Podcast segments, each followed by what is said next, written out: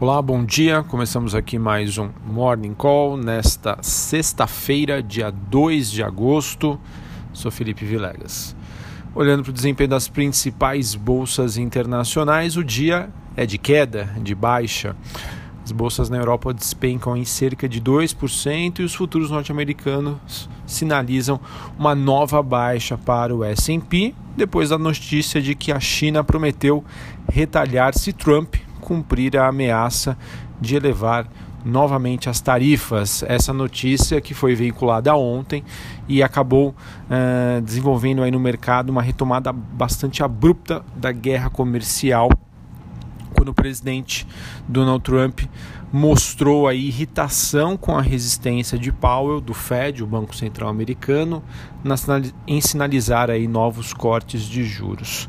Como consequência disso, né, a aversão ao risco e o receio de um impacto das tarifas na economia mundial aumentam e pressionam os ativos nesta manhã. Sobre as commodities, o minério de ferro em Dailan despenca e entra em bear market, é, o mercado urso, né, com a rolagem de contratos e também fundamentos fracos, de acordo com a Bloomberg. Isso é uma notícia bastante ruim para Vale e siderúrgicas. Em Londres, os metais industriais também têm uma movimentação de baixa, enquanto o petróleo WTI, que é negociado em Nova York, sobe, recuperando aí parte da queda de quase 8% uh, no pregão anterior. Essa queda do petróleo foi depois da notícia uh, de que o presidente Donald Trump teve o fez o anúncio na verdade das nova, novas tarifas aí a serem aplicadas para produtos chineses.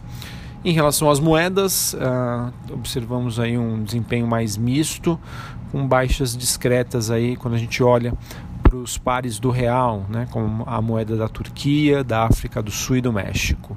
Mercados hoje também aguardam os dados de emprego nos Estados Unidos, que serão divulgados às nove e meia da manhã. É o famoso payroll. Então, se você opera dólar, se você opera contratos futuros de índice, muito atenção às nove e meia, pois esse horário aí promete volatilidade.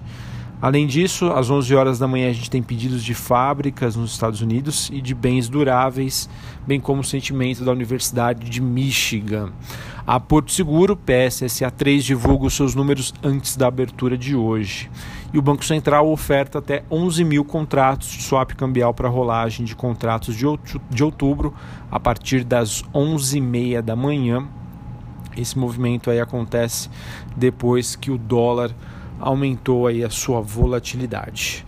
Bom, aqui no Brasil, o dólar, bolsa deve reagir aí ao payroll após o dólar ganhar ontem força na parte da tarde com a ameaça do Donald Trump, que somaram aí as perspectivas de um menor diferencial entre os juros aplicado aqui no Brasil e o aplicado nos Estados Unidos. Né? Os investidores sempre fazem essas contas, uh, o que, que, vale a pena, dado né, as proporções dos riscos uh, de ficar posicionado na renda fixa, entre aspas, né? renda fixa brasileira ou a renda fixa lá nos Estados Unidos. Bom, em relação ao noticiário corporativo, a Petrobras deve reagir à divulgação do seu balanço. Sim, é verdade, ela teve um lucro recorde ontem, mas o mesmo teria sido inflacionado, inflado, né, melhor dizendo, pelo fator atípico da venda da TAG.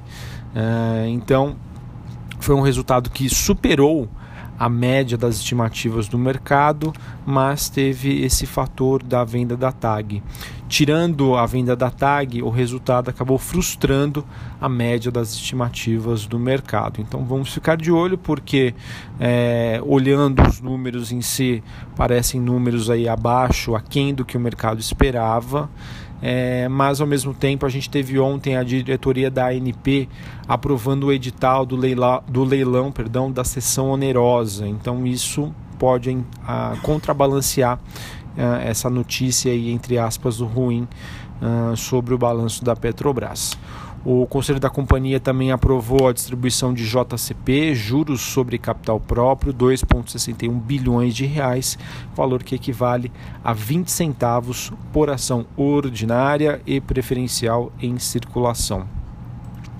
Muita atenção aí para as ações da Eletrobras. Tivemos ontem o ministro de Minas e Energia informando que o presidente Jair Bolsonaro autorizou que fossem aprofundados os estudos para que o processo é, de não sei se eu vou conseguir falar, ontem eu engasguei aqui, mas vamos lá. Desestatização. Agora foi de primeira. Desestatização da Eletrobras, que deve acontecer através de um aumento de capital. A Eletrobras ontem foi um dos destaques de alta da bolsa por conta da especulação do mercado em relação a essa notícia e agora tivemos a confirmação. Bom, outra empresa que subiu bastante ontem, bem no finalzinho do, do pregão, foi, foram as ações da Cielo.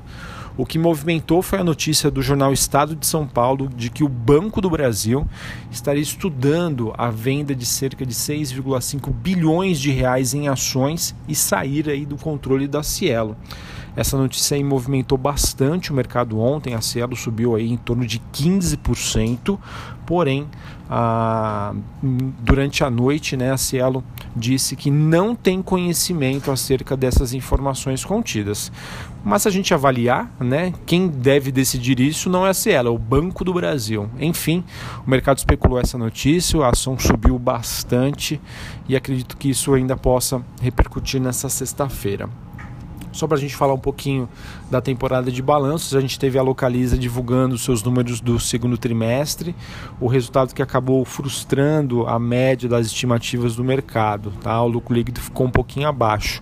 Porém, na, no comparativo, né, ela teve uma alta aí de 35%, com ah, o aluguel aí, eh, em maior volume de carros. Bom, então é isso. Mercado lá fora muito ruim, tá péssimo. As bolsas estão caindo. Eu acho que empresas ligadas a commodities devem ter essa, essa pressão aí baixista, ao mesmo tempo que nós temos é, a Petrobras reagindo à divulgação do seu balanço, Eletrobras reagindo à autorização do Bolsonaro para sua desestatização e as ações da Cielo que ainda devem repercutir uh, essa, essa possibilidade da saída do Banco do Brasil. Um abraço a todos, uma excelente sexta-feira, um ótimo final de semana e até a próxima. Valeu!